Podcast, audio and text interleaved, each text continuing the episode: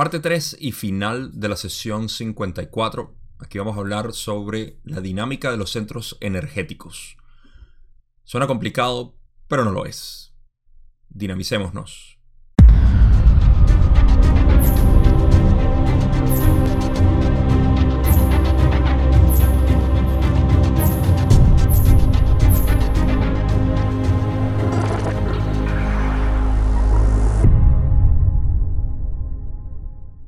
En el video pasado estuvimos hablando sobre catalizadores y cómo los rastreamos a través del proceso de los centros energéticos.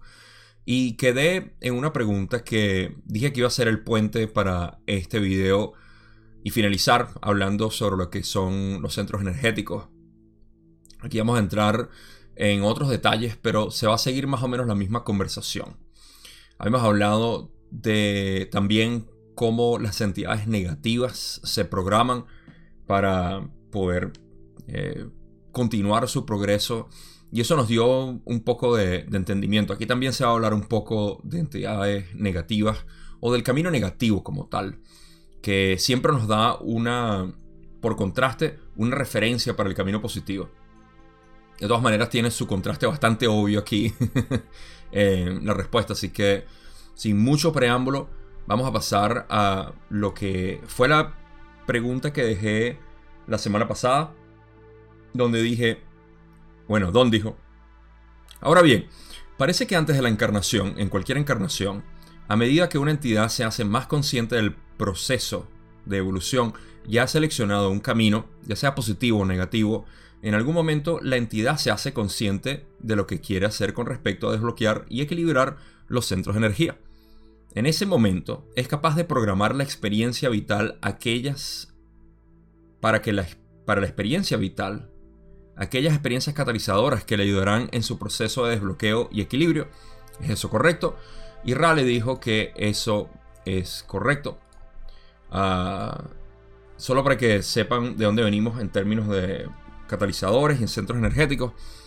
Ese es el proceso por el cual Ah, la entidad se programa preencarnativamente y luego, según entiendo yo, eh, la parte final cuando se hace consciente, porque pudiera prestarse también, para ser honesto, pudiera prestarse también para cuando la entidad se hace consciente y eh, puede reprogramarse en otra, luego de, de la encarnación, ¿no? Para la próxima encarnación. Entonces, en ese sentido, eh, yo lo veo simplemente como que aquí también se hace consciente de su programación, como muchas personas lo estamos haciendo.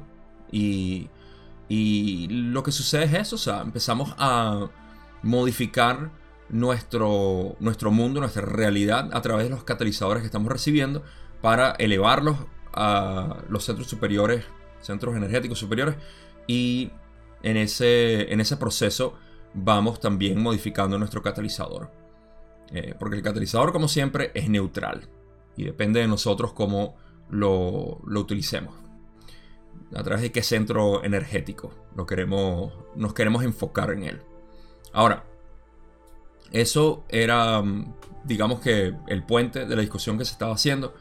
Y ahora podemos pasar a la pregunta que tengo nueva en este video. Pregunta 24, donde dice, el propósito entonces, visto desde un punto previo a la encarnación, de lo que llamamos el estado físico encarnado, parece ser totalmente o casi totalmente el de experimentar en ese momento el catalizador programado y luego evolucionar en función de ese catalizador. ¿Es eso correcto? Rale corrige y dice, vamos a repetirlo para mayor claridad. El propósito de la existencia encarnada es la evolución de la mente, el cuerpo y el espíritu. Para ello no estrictamente no es estrictamente necesario tener un catalizador. Sin embargo, sin catalizador, el deseo de evolucionar y la fe en el proceso no se manifiestan normalmente. Y por ende, la evolución no se produce. Ok. La corrección que está haciendo Raki es que, si bien es cierto que nosotros nos programamos y evolucionamos en función a esos catalizadores programados, no es que venimos a encarnar aquí, como Don dijo, dice que el propósito total o casi totalmente es de experimentar el catalizador programado y luego evolucionar. Entonces, por eso es que Ra no es que lo corrige, sino que repite como para aclarar eh, las frases de Don. Esto es lo que es fascinante, ¿verdad? En el material de Ra. Como Ra no está de acuerdo simplemente por decir, te entiendo si, está, si, si estoy de acuerdo, sino dicen, ok, aquí se puede prestar para una mala interpretación o una, una mala organización de las ideas. Y lo que dice es, el propósito de la existencia encarnada es la evolución de la mente, el cuerpo y el espíritu. Para eso no es estrictamente necesario el catalizador. Para evolucionar no es necesario el catalizador. Sin embargo, sin el catalizador, el deseo de evolucionar y la fe en el proceso básicamente no existen. Y por ende la evolución no se produce. Esto lo vemos más en detalle cuando estudiamos la parte del velo. Esto es en la sesión 70 y algo, cuando empezamos a hablar del velo. Y cómo las entidades de tercera densidad, en la octava anterior, sin el velo, eh, no tenían deseo de progresar, de evolucionar porque no había suficiente catalizador. A pesar de que el catalizador existía, no había un, catalizador fuerte. Entonces, a esto es a lo que Ra se refiere cuando dicen que sin el catalizador no, no hay deseo. Es lo que dicen. El deseo de evolucionar y la fe en el proceso no se manifiesta normalmente. Vamos a ponerles el catalizador más grande que tenemos aquí. ¿Dios existe o no? Somos animales que vamos a morir eventualmente y la conciencia se va a disipar y lo que nosotros somos se desvanece, no existe conciencia más, más allá de, esta formación física, que es lo que la ciencia... La ciencia es quizá el catalizador más grande en ese sentido. Eh, la ciencia convencional, que nos dice eh, con toda certeza, nos dicen, hemos estudiado todo este universo y nos hemos dado cuenta de que no hay nada más allá de la muerte. Cuando morimos, simplemente la conciencia se desvanece en entropía energética. Y eso nos da a nosotros una neurosis. ¿Qué va a pasar cuando muera? curiosamente, yo viniendo de un trasfondo científico, les puedo decir que mi manera de lidiar con esto era simplemente el hecho de que esto es lo único que hay para vivir, así que lo voy a disfrutar al máximo. Y afortunadamente desde joven mi, mi, mi polaridad moral era la de hacer todo lo que tú quieras. Me acuerdo, tenía 12 años cuando pensé esto y lo mantuve hasta ahorita. De hecho, lo mantengo porque Ra también dice lo mismo. Eh, haz todo lo que tú quieras siempre y cuando no le hagas daño a nadie ni a ti mismo. Ese era mi lema. Desde los 11, 12 años que empecé con la ciencia dije, lo único que tiene sentido es eso. Si voy a vivir y no, no hay nada después de la muerte, Voy a hacer todo lo que me provoque en esta vida, siempre y cuando no le haga daño a nadie ni a mí mismo. Y eso, eso hasta cierta medida es, es la verdad. Pero yo no creía que había algo después de la muerte. Yo pensaba que uno moría y ya, o sea, no había más nada. Obviamente, hemos medido todo el universo. Todo el universo lo conocemos completico. Y te aseguramos de que no hay vida después de la muerte. Bueno, hay un 96% del universo que no entendemos y que le hemos dicho materia oscura y energía oscura. Pero solamente es 96% del universo. El otro 4% lo conocemos y estamos seguros de que no hay nada. Absolutamente nada. Así que dejen de creer en pajaritos preñados. Vamos a creer en lo que Ra dice aquí al finalizar diciendo, por lo tanto, el catalizador es programado y el programa está diseñado para el complejo mente-cuerpo-espíritu por sus requisitos únicos. Así pues, es deseable que un complejo mente-cuerpo-espíritu sea consciente y escuche la voz de su catalizador experiencial, obteniendo de él lo que encarnó a obtener. Entonces, ok, el catalizador es programado y el programa está diseñado para eh, los requisitos únicos del complejo mente-cuerpo-espíritu. Eso quiere decir que nosotros, la manifestación que nosotros tenemos de, del ser aquí, de este creador, fue programado para ser experimentado de esta manera. Entonces todo ese catalizador fue creado para los requisitos únicos del individuo. Por ende, tu vida fue diseñada por ti para tú experimentarla por lo que es. ¿Ok? Y tú puedes decidir verla con miseria, con negatividad, con separación, o puedes verlo con amor, unidad, aceptación y eh, positivo. Entonces, eh, depende de uno, obviamente, qué matiz le da al catalizador, porque el catalizador es completamente neutro. Por eso, es deseable, dice Ra, que la entidad básicamente sea consciente y escuche la voz de su catalizador experiencial.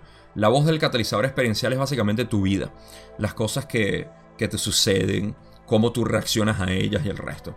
Hemos hablado bastante de catalizador antes, pero ese es el proceso, darte cuenta de lo que tu catalizador te quiere decir, o tú mismo qué te quieres decir, o qué que se manifiesta a través del catalizador que eh, estás, recibiendo y en base a eso crear discernimiento de quién eres. Obteniendo de él lo que encarnó a obtener. Hablando del catalizador, dice Ra. O sea, tú viniste a obtener algo de ese catalizador. Y lo puedes obtener siempre y cuando escuches con atención las respuestas de tu cuerpo, de tu mente y de tu espíritu, por supuesto. Pregunta 25, Don dice, entonces parece que los que están en el camino positivo, en contraposición a los que están en el camino negativo, tendrían precisamente el objetivo recíproco en los tres primeros rayos, rojo, naranja y amarillo. Cada camino trataría de utilizar los rayos de manera precisamente opuesta. ¿Es esto correcto? Rale dice, es parcialmente e incluso sustancialmente correcto. Hay una energía en cada uno de los centros necesaria para mantener el complejo mente-cuerpo-espíritu, que es el vehículo de la experiencia, en correcta conformación y composición. Tanto las entidades negativas como las positivas hacen bien en reservar esta pequeña porción de cada centro para el mantenimiento de la integridad del complejo mente-cuerpo-espíritu. Ok, ¿qué están hablando aquí? ¿A qué se refieren con todo esta, este poco de palabras? Don quiere preguntar en términos, y es una muy buena pregunta, de los centros energéticos inferiores, que si los positivos lo utilizan de una manera contraria u opuesta a, em, a los negativos. Digamos que, bueno, para recapitular los negativos, esto lo vamos a, explorar un poco más en detalle. Em, los negativos potencian rojo, naranja y amarillo, esos centros energéticos. 1, 2 y 3 los potencian, lo, eh, lo energizan hasta cierto punto de poder alcanzar contacto con la infinidad inteligente a través de la activación del rayo índigo. Y eh, el positivo no, el positivo más bien permite que la energía fluya a través de estos para poder potenciar los tres superiores. Entonces a esto es lo que Don se refiere. Y Raleigh dice que sí es parcialmente correcto porque la... Vamos a decir que... No, no es que sea parcialmente incorrecto, sino que ellos están agregando el hecho de que tanto los positivos como los negativos necesitan mantener esos centros energéticos. Entonces no es completo el uso. Yo no sé si Don utilizó la palabra. A ver si por eso es que dicen que es parcialmente correcto. Precisamente el objetivo recíproco. Um, precisamente opuesta, en contraposición. Sí, no sé. Don no fue absolutista en su. en su pregunta, pero lo que Ra está diciendo en esencia es eso a pesar de que sí se utilizan de maneras opuestas, tanto el negativo necesita mantener un poco el corazón abierto, eh, por razones de mantenimiento, porque si no el complejo eh, corporal, eh, dicen, para el mantenimiento de la integridad del complejo mente-cuerpo-espíritu. No es nada más del cuerpo físico, sino del complejo mente-cuerpo-espíritu, que en realidad la entidad completa. de lo contrario, no, no pudiera existir.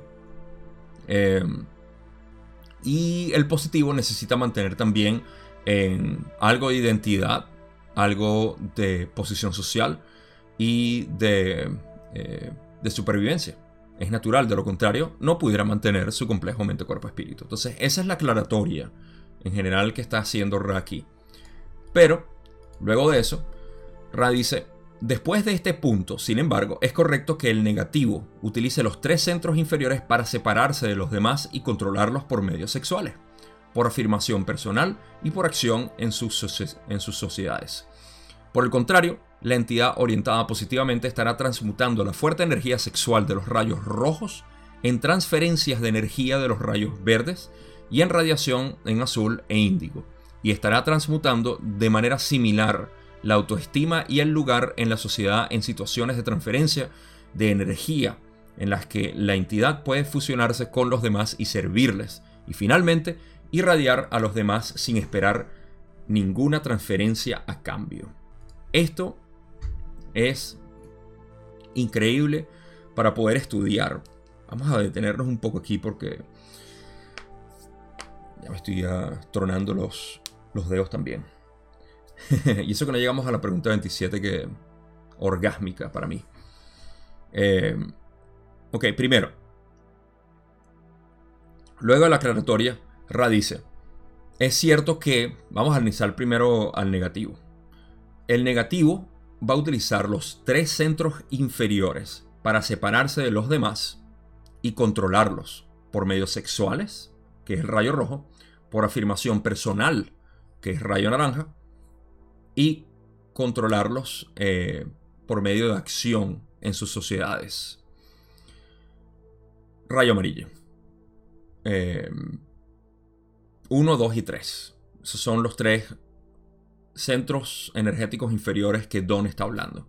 Entonces, luego de mantener, de establecer que todos los centros energéticos deben tener algún tipo de energía invertidos para mantenimiento, es cierto que el negativo va a eh, utilizar los centros inferiores para... La palabra aquí clave son, o las palabras son separación y control. Separarse y controlar a los demás por medios sexuales, que es el rojo, afirmación personal, que es el naranja, y acción en sus sociedades, que es el amarillo. Entonces, esta es la entidad negativa que busca utilizar medios sexuales para poder controlar eh, su posición firme de, de identidad fuerte, que es lo que es prevalente en nuestra sociedad, una fuerte asociación con la identidad para controlar y para separarse. Son las dos claves. Eso es increíblemente importante para el análisis del yo. Cada uno de ustedes que está pasando por el proceso, todos estamos pasando por el proceso, de identificar cómo reacciono. Hablando de catalizadores, cómo reacciona en catalizador para controlar o separar. Eh, controlar a otros y separarme yo de ellos. Em, ya sea por medios sexuales, por identidad o por mi posición social. Ahorita entro un poco más en eso cuando hable del positivo. Que ahora radice, por el contrario, la entidad positiva estará transmutando la fuerte energía sexual de los rayos rojos o del rayo rojo en transferencias de energía de los rayos verdes y en radiación en azul e índigo. Y estará transmutando de manera similar la autoestima y el lugar en la sociedad de situaciones de transferencia de energía en las que la entidad puede fusionarse con los demás y servirles, finalmente, irradiar a los demás sin esperar ninguna transferencia a cambio. Ok, vamos a empezar por el análisis de lo que es la transferencia de energía sexual, que podemos tener una pequeña ventana. Paréntesis, esto es un tema que sigue siendo debatido de cómo funciona la transferencia de energía sexual, esencialmente en lo que a mucha gente le interesa, que es el intercambio de energía sexual en homosexuales o como les pregunté hace poco a Gary y a Austin en la entrevista, que si no la han visto, vayan a verla porque está súper interesante. Eh, pero ahí hablamos de lo que es la transferencia de energía sexual entre el mismo género o en ah, géneros biológicos distintos. Y eso no está muy claro. Sin embargo, aquí vemos uno de los factores que se incluye en lo que es transferencia de energía. ¿ok? La transferencia de energía sexual roja puede ser transmutada. En pocas palabras, yo puedo transferirle, yo como hombre biológico eh, masculino, puedo transferirle sexualmente a una mujer, al femenino biológico, le puedo transferir energía sexual, pero también puedo utilizar la misma energía sexual de transferencia verde a, otro hombre, lo cual es la irradiación de amor. Esa es la transmutación de la energía sexual roja en verde, lo cual puede ocurrir también en transferencia sexual biológica. Y el mismo género, sexo del mismo género, también puede ocurrir. Esto es completamente posible. Entonces, una transmutación en transferencia de la energía roja hacia la energía verde de poder eh, compartir básicamente esta energía. Entonces, todavía quedan algunos detalles que debatir, pero por ahora solamente podemos especular. Yo siento que sí existe, por razones biológicas, un circuito eléctrico que se conecta entre el género biológico masculino y femenino en el momento de la conexión sexual, en el acto de, de, lo que es el, el coito y esta interconexión que obviamente es lo que conocemos incluso como el macho y la hembra, o sea, emisor y receptor en la conexión, tiene que haber un circuito que se conecta ahí y algún tipo de transferencia, digamos, específica que ocurre entre el género biológico masculino y femenino. Pero esos detalles no los conocemos de manera metafísica y es difícil de verdad em, eh, poder especular de esto. Lo que importa es que existe transferencia de energía sexual por transmutación del rayo rojo. Y eso es a través del corazón, no a través del el rayo naranja ni el amarillo. Volviendo a lo que Ra dice en términos de ah, la transmutación y lo que nos interesa del positivo aquí es que esa, ah, esa transferencia que, ocurre de los rayos verdes y, eh, y azul son transmutados desde la energía sexual, como ya hablamos, pero también de la autoestima, que de cómo una persona se identifique. Eh, el autoestima en este caso para mí eh, a, un nivel elevado es el saber que el mayor autoestima que tú puedes tener es saber que tú eres el universo, que cada una de las personas eres tú actuando de una manera distinta para experimentarte de esa manera. Ese es el autoestima más grande que tú puedes generar en esta densidad o en esta octava. Tú eres el universo. Entonces, transmutar esa identidad, que ahora no es identidad separada, sino identidad de unidad, lo puedes transmutar en los centros energéticos superiores también, verde, azul, índigo. Y del mismo modo, tu lugar o posición en la sociedad. Eso es a lo que se refiere Ra aquí con esta última frase. Y la manera como se hace en tu posición social es cuál es tu posición en tu familia, en tu sociedad, en tu trabajo, en tu escuela, en internet, si eres una figura pública. Eh, ¿Cuál es tu posición? ¿Y cómo utilizas tú esa posición para poder empoderar a los demás, darles esa, esa inspiración, o sea, utilizar tu posición social para lo que son las palabras claves aquí. Fíjense como en, eh, en, el negativo utilizaron control y separación. Y ellos utilizan rojo, naranja y amarillo para controlar y separarse. Mientras que los positivos utilizan rojo, naranja y amarillo para... Eh, ¿Cuáles son las palabras? Fusionarse, lo cual es el antónimo de separación. Y servirles, lo cual es el opuesto de control.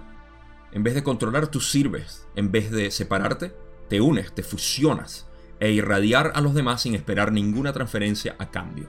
Entonces podemos ver los dos caminos, positivos y negativos, y nuestra propia psiquis en movimiento cuando tenemos algún tipo de pensamiento de controlar algo o de separarnos, sentirnos separados como que no, yo no soy esto.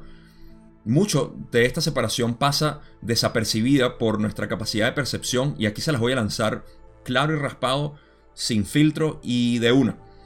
Nuestra separación es también discernible cuando decimos no me gusta lo que está pasando en la sociedad, no estoy de acuerdo con lo que están haciendo las personas con respecto a, a este movimiento o al otro. Estar en desacuerdo con el mundo es un acto de separación. Eso no quiere decir que te estés polarizando hacia lo negativo, pero te quiere indicar que tienes algo que puedes transmutar individualmente. Por eso es que el mejor trabajo que se puede hacer, el mejor servicio a otros, es el cambio interno. No es lo que haces allá en el exterior, sino lo que tú haces aquí directamente. Y con eso vas a irradiar no porque salgas a caminar al supermercado y la gente vea tu aura y digan, wow, me encanta. Es posible, pero tu irradiado eh, o tu, tu, irradiación, ¿sí? Tu irradiación principal es la que das metafísicamente. O sea, es la invisible, la que nadie ve. Ese es el punto. Así que con eso termino esta divagación aquí. Paso a la pregunta 26, donde Don dice, ¿puedes describir la energía que entra en cualquier en cualquiera de estos centros energéticos? ¿Puedes descubrir puedes describir su camino, su origen, su forma y su efecto? No sé si esto es posible, pero puedes hacerlo. Rale dice, esto es parcialmente posible y nos lleva a la pregunta 27, que es fascinante. Lo cual es, ¿podrías hacer eso, por favor? Describir el camino de los centros eh, de la energía en los centros energéticos. Rale dice, el origen de toda energía es la acción del libre albedrío sobre el amor. La naturaleza de toda energía es la luz. El medio de su entrada en el complejo mente-cuerpo-espíritu es doble. En primer lugar está la luz interior, que es el polaris del ser, la estrella guía. Este es el derecho natal y la verdadera naturaleza de todas las entidades. Esta energía habita en el interior. Si ustedes han visto mis videos, si están aquí viendo la sesión 54, parte 3, creo que han visto mis videos y han escuchado que una de mis frases favoritas de Ra al referirse a este ser que realmente somos nosotros es el Polaris del ser. Yo estoy enamorado de esta, no del concepto, sino de lo que realmente significa y lo que, lo que podemos derivar de explorar este Polaris del ser o la estrella guía que Ra dice. Dice, es el derecho natal y la verdadera naturaleza de todas las entidades. Este párrafo como tal describe el juego completo. Lo... Sí, o sea, delata, delata todo, todo el juego. Si quieren muestra de esto, no empecemos por el Polaris del ser, sino por lo que dicen al principio. Porque primero que nada, todo lo que quiere es que Ra le diga, mira, quiero saber el origen y rastrear su proceso, su efecto y todo a través de los centros energéticos. La energía como tal. Y Ra dice, vamos a hablar de esto. Y dice, el origen de toda energía, el origen, la fuente de toda la energía es la acción del libre albedrío sobre el amor. La naturaleza de toda energía, Nos, el origen es la acción del libre albedrío sobre el amor. Y la naturaleza de la energía es la luz. Esa es su naturaleza. En pocas palabras, toda energía está destinada a ser luz. Ah, por ende, es luz. pero si son perceptivos, se habrán dado cuenta que aquí Ra está hablando de los tres principios creadores, que son libre albedrío, en mayúscula, amor, en mayúscula, y luz, en mayúscula. Dense cuenta siempre cuando esté en mayúscula o en minúscula, luz, amor o libre albedrío, porque se refiere siempre o a los principios creadores en mayúscula o en minúscula en vocablo normal. Entonces, cuando dicen la naturaleza de toda energía es la luz, es porque, bueno, esa es la naturaleza de, la creación. La creación manifiesta luz, pero la manifiesta a través del libre albedrío, impregnando al amor. Y se manifiesta la luz. Aquí está la Trinidad también, si lo quieren ver de esa manera. Eh, ah, el amor y la luz están entremezcladas. Y es la acción del libre albedrío la cual actúa sobre el amor para generar luz.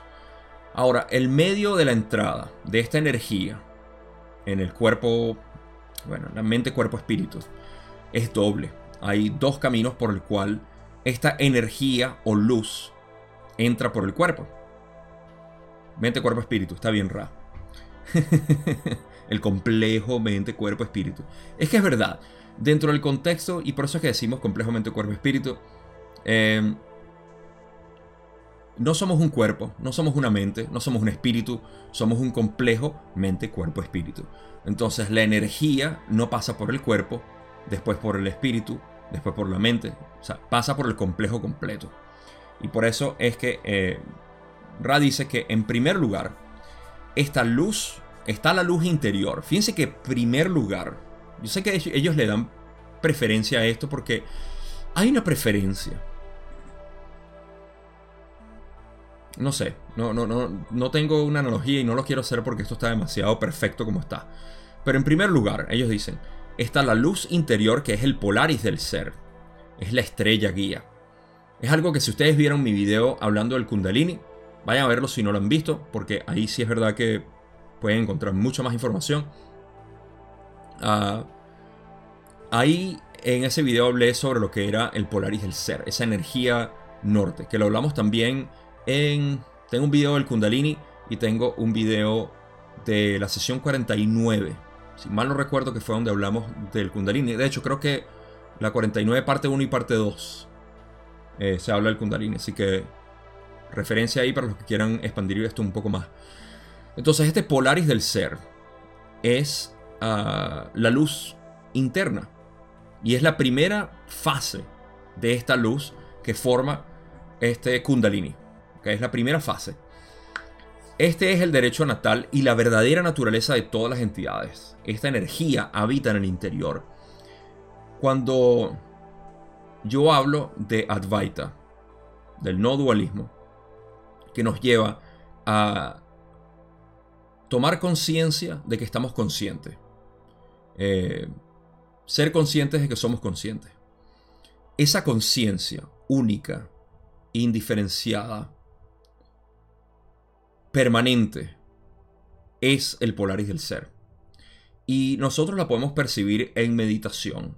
O la podemos percibir a todo momento en realidad, porque está activa. O sea, nosotros somos ese... Si pudiéramos decir que nosotros somos dos energías. Y ahorita vamos a ver, esta es quizás la analogía que estaba buscando hace rato, la tenía que hacer. el Polaris del ser es la luz que ilumina. Y lo iluminado es la segunda energía. Entonces, nosotros estamos tan absortos en lo que ilumina la luz que no nos damos cuenta de que somos la luz. Y ese es, esa es la energía interna. Estamos hablando en términos de conciencia, porque así como en la analogía les estoy diciendo que la luz se prende e ilumina, nos podemos confundir con que somos la somos, somos ambas, ¿no? Pero es que estamos obviando el hecho de que somos la luz, somos la conciencia.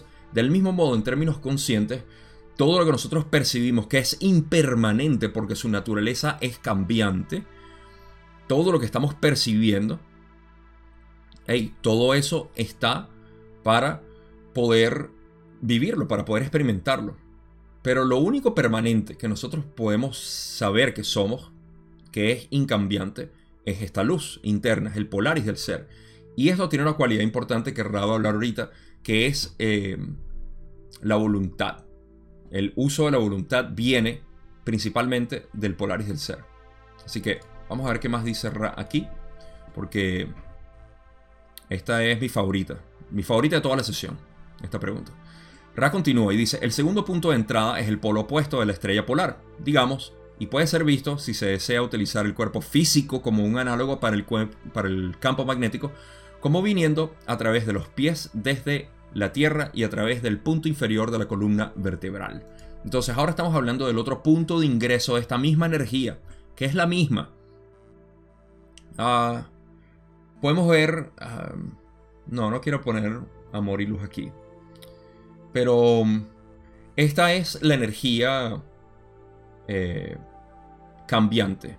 Esta es la energía que manifiesta, la, energía que, llega a nosotros eh, y que nosotros observamos. En hinduismo tienen a Shakti como esta energía, el, el polo sur, y como Shiva, el polo norte, que es básicamente el permanente, el estático, la, la permanencia. Y la impermanencia, que es Shakti, que baila y hace que Shiva baile. Y los dos en esencia tienen este baile cósmico. A eso se refiere.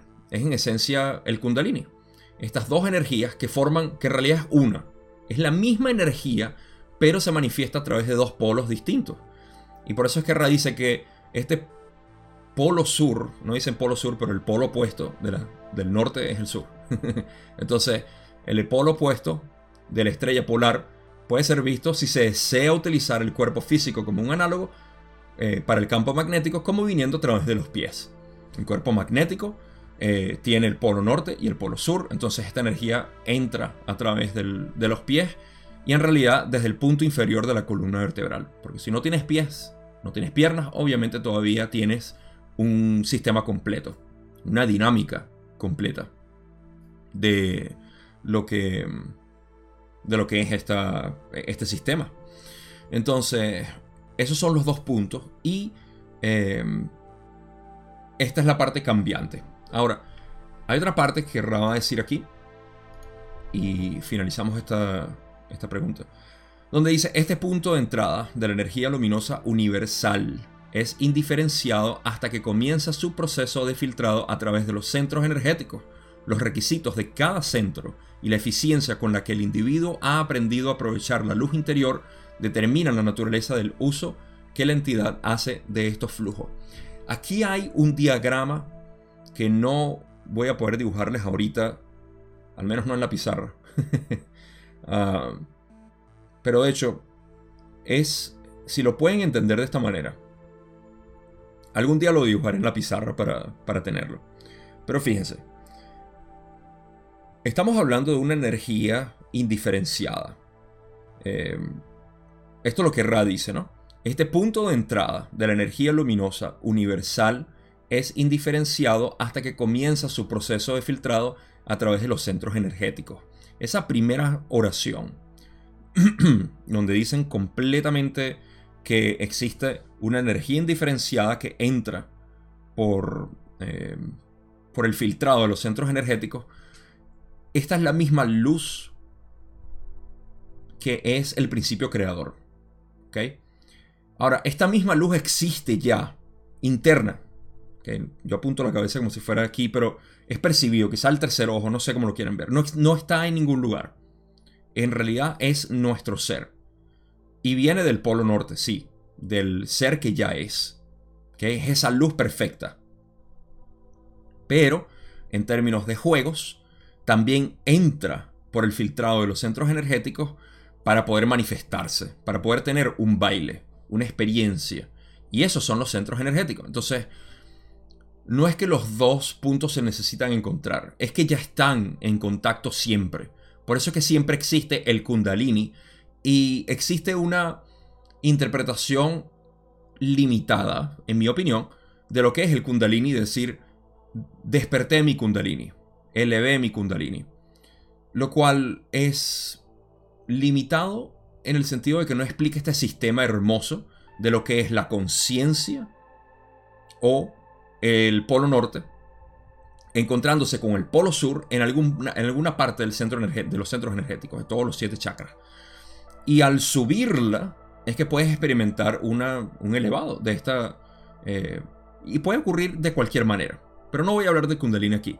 El punto es que estas energías se encuentran. Y es la misma energía. Solamente que una que es perfecta, el, ser que ya es, que es el Polaris del ser, eh, la estrella norte, la estrella guía. Ra, hay, hay una lista larga de lo que Ra, este es uno de sus términos favoritos. Y tiene como al menos 10 expresiones distintas para hablar de, este, de esta energía. algún día se los leeré, porque de verdad que son muchísimas. Y entonces, esta encuentra, Shiva encuentra a Shakti y la quiere elevar. Y Shiva también, o Shakti también quiere subir con Shiva. Y esto es todo un, un juego interno entre, entre conciencia. Y al hacer esto, se, se, eleva.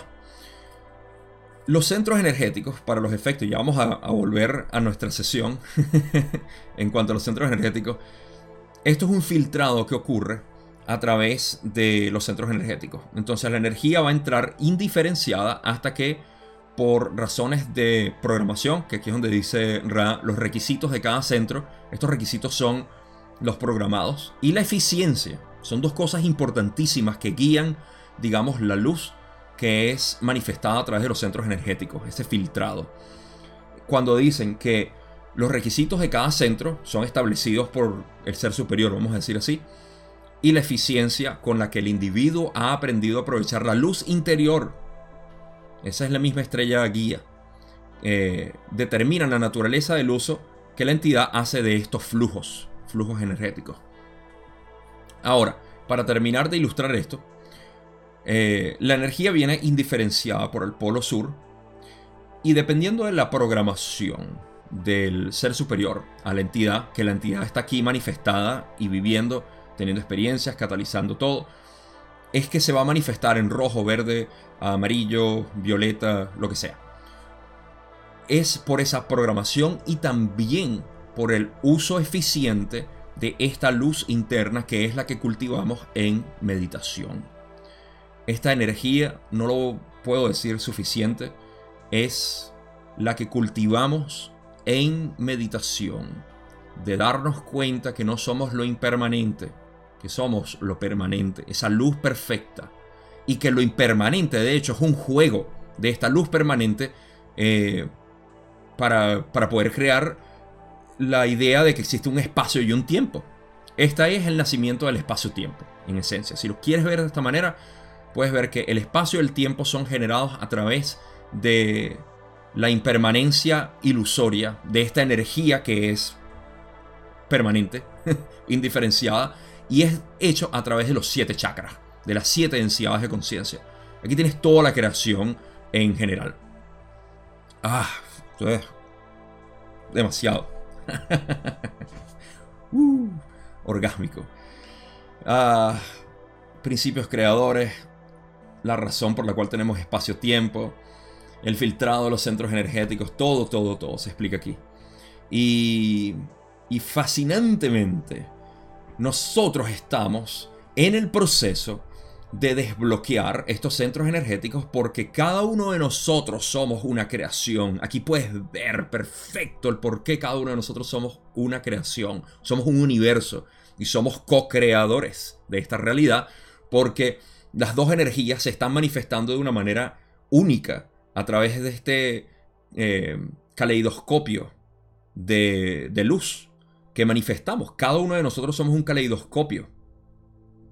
Eh, manifestando esta luz en diferentes colores, que son nuestros centros energéticos programados, y que sí, estamos distorsionados aquí por distintas razones, pero esas distorsiones que nosotros tenemos es lo que estamos buscando alinear. Cuando hablamos de alinear nuestros chakras, a eso se refiere. Se refiere a uno conformar con lo que es, con lo que uno es. Y bueno, eso lo vamos a explorar un poco más en lo que sigue la sesión.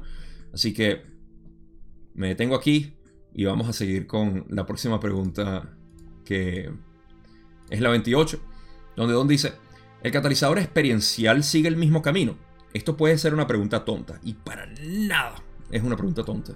Raleigh dice, no es una pregunta inútil, pues el catalizador y los requisitos o las distorsiones de los centros de energía son dos conceptos vinculados tan estrechamente como las dos hebras de una cuerda.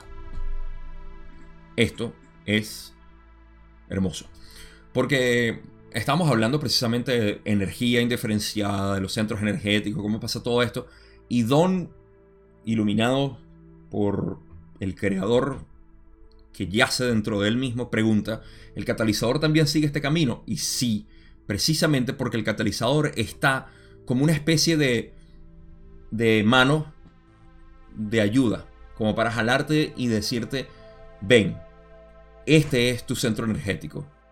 ¿ok? O este no es tu centro energético, no lo veas así. ¿Ves? Y sí pasa por los mismos requisitos. Eh, porque fíjense, cuando dice el catalizador y los requisitos o las distorsiones de los centros de energía son dos conceptos vinculados tan estrechamente como las dos hebras de una cuerda. El catalizador y los requisitos. Los requisitos del... ¿Cuáles son los requisitos? La programación del ser. Entonces, la programación del ser, por ejemplo, si yo digo que ah, yo vine aquí a experimentar el racismo, vine a ser racista para darme cuenta de que es una mala aceptación mía. Mi catalizador me hizo vivir experiencias donde yo tenía que despertar hacia, esa, eh, hacia ese bloqueo que tenía de aceptación. que no me gustaban, no sé, los norteños, o los rusos, o los chinos, o los negros, o lo que fuera. Y ese es mi racismo. O sexualmente, o cualquier bloqueo que pudiera tener en cualquiera de los chakras. Y lo vine a experimentar. Ese, eh, ese catalizador ahora se alinea con lo que realmente soy yo. Soy un ser perfecto que acepta todo y que disfruta todo. Y ahora vivo en plenitud en ese sentido cuando antes me causaba problemas, ¿no? Eh, esto es un ejemplo, nunca fui racista, pero sabemos que son las dos cosas que están ahorita de moda, racismo y sexualidad, al menos en los chakras inferiores. Eh, entonces, ah, tenemos eso de del catalizador como un paralelo, básicamente, trabajando en conjunto con todo este proceso energético, esta dinámica de los centros energéticos. Pasamos a la pregunta 29, donde Don dice, entonces, habías mencionado en una sesión anterior que el catalizador experiencial fue experimentado primero por el Polo Sur y valorado con respecto a la supervivencia, etc. Por eso hice la pregunta, ¿y yo? ¿Puedes ampliar ese concepto? Rale dice, hemos abordado el proceso de filtrado por el que las energías entrantes son atraídas hacia arriba según las distorsiones de cada centro energético y la fuerza de voluntad o deseo que emana de la conciencia de la luz interior. Si podemos ser más específicos, por favor, consulta con especificidad. Y aquí los remito una vez más a la sesión 48-49, que fue cuando hablamos de esto. Eh, y también fue discutido ahorita todo este proceso. Así que no hay mucho que decir aquí porque ya abordamos bastante este, ah, este tema con lo que es el, proceso eh, de cómo la experiencia. Don se está refiriendo a una pregunta que él hizo sobre algo, no me acuerdo qué fue, pero Guerra le dijo que la experiencia primero se. Creo que fue en la. sí, definitivamente en la sesión 49, cuando reexplicó que primero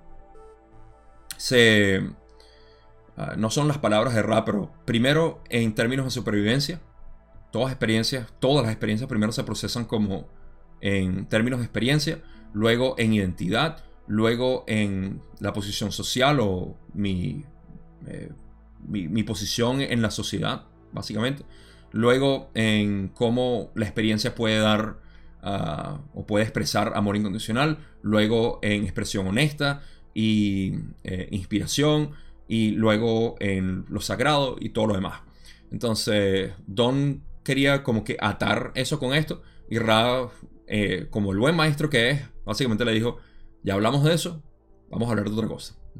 que no hayamos, pero le dice, si podemos ser más específicos de algo que no recuerdes, dilo. Pero obviamente Don no recordaba nada, em, nada específico así como para expandir eso. Pero Don pregunta, en la pregunta 30, haré esta afirmación que puede estar algo distorsionada y dejaré que la corrijan. A través de los pies y de la base de la columna vertebral tenemos la energía total que recibirá el complejo mente cuerpo-espíritu en forma de lo que llamamos luz. Cada centro de energía que se encuentra filtra y utiliza una parte de esta energía, del rollo, del rollo, del rojo al violeta. ¿Es esto correcto? Rale dice, esto es en gran medida correcto. Las excepciones son las siguientes. La entidad, perdón, la entrada de energía termina con el índigo. El rayo violeta es un termómetro o indicador del conjunto. quiero hacer una revisión bastante rápida aquí en cuanto a luz. Sí, ok. Em, Bien, ah, ¿cuál fue la pregunta de Don? Eh, fue una afirmación en realidad. Si a través de los pies, la columna vertebral, pasa... Eh, sí, o sea que si es filtrado... Está validando en realidad. Aquí Don no está haciendo ninguna pregunta profunda, sino está validando si entiende bien lo que, lo que ha dicho Ra. Y es eso, o sea, es que eh, eh, cada, cada centro energético sí, o sea, básicamente filtra, como ya hablamos, esto ya creo que lo expliqué bastante en la pregunta 7. Eh, pero sí, o sea, cada centro energético, y de nuevo, esto lo pueden encontrar en más detalle en la sesión 49. Parte 1 y parte 2 en realidad. Entonces, la energía se procesa, se filtra y se manifiesta a través de los centros energéticos, excepto que es la única corrección que hace Raki del centro eh, violeta, que se detiene en índigo. Esto quiere decir que nuestras experiencias terminan en índigo. No es que no exista una experiencia del rayo violeta, sino que ah, en términos de conciencia no hay nada que hacer ahí. Hay personas que dicen y... Em, ¿Sabes qué? Vamos, vamos a pasar a la otra pregunta antes de, yo extenderme aquí. Pero lo importante que sacar de esta pregunta, y lo, vamos, lo, voy a expandir un poco más en la otra, es que la entrada de la energía termina en rayo índigo. En rayo violeta ya no hay entrada. Okay, eso es lo que dicen. La entrada de energía termina con el índigo, porque es lo último. El rayo violeta es un termómetro o indicador del conjunto. Referencia a algo que ya he hablado anteriormente, esto sí creo que fue a principios de las sesiones 40, 43 por ahí. No sé por qué menciono la sesión 43, pero puedo estar equivocado. Ah, el rayo violeta no es un centro energético que nosotros podamos modificar. Es una, eh, una expresión, una acumulación de lo que, eh, de lo que son los, eh, todos los demás centros energéticos. Entonces, al hacer esto, el rayo violeta básicamente expresa o manifiesta la condición de todos los demás centros energéticos. Lo cual ya hemos hablado de por qué Ra puede ver, analizar el rayo violeta y decir esta entidad está cosechable o esta no. O bueno, cualquier entidad, creo que de quinta a sexta puede ver esto. No es que ellos decidan si nosotros somos cosechados o no. Simplemente pueden ver la aptitud que alguien tiene para la cosecha. En cualquier caso, el rayo violeta es un termómetro o indicador del conjunto. ¿Cuál es el conjunto? Del 1 al 6. Rojo, naranja, amarillo, verde, azul y el índigo. Ok, pasamos a la pregunta 31, donde Don dice, a medida que esta energía es absorbida por los centros energéticos, en algún momento no solo es absorbida por el ser, sino que se irradia a través del centro energético hacia el exterior. Creo que esto comienza con el centro azul y también ocurre con el índigo y el violeta. ¿Es esto correcto? Rale dice, en primer lugar queremos decir que no habíamos terminado de responder a la pregunta anterior y que por lo tanto podemos responder a ambas en parte afirmando que en la entidad plenamente activada solo se utiliza la pequeña porción de luz, que influye hacia el interior eh, necesaria para sintonizar el centro de energía, quedando el gran resto libre para ser canalizado y atraído hacia arriba. Ok. ¿Dónde está entonces preguntando aquí que a medida que esta energía es absorbida por los centros energéticos, de algún modo no solo es absorbida por el ser, sino que se irradia a través del centro energético hacia el exterior. Ok, sí. Creo que esto comienza en el centro azul. Sí, está, está hablando precisamente de cómo esta energía es eh, absorbida, procesada e irradiada, que es lo que, lo que sería el último punto, obviamente, de, de la belleza que tenemos en creación, de que no solamente estamos aquí por nosotros, sino por el resto del planeta, que somos nosotros mismos, pero en porciones individualizadas, creando sus propios caleidoscopios.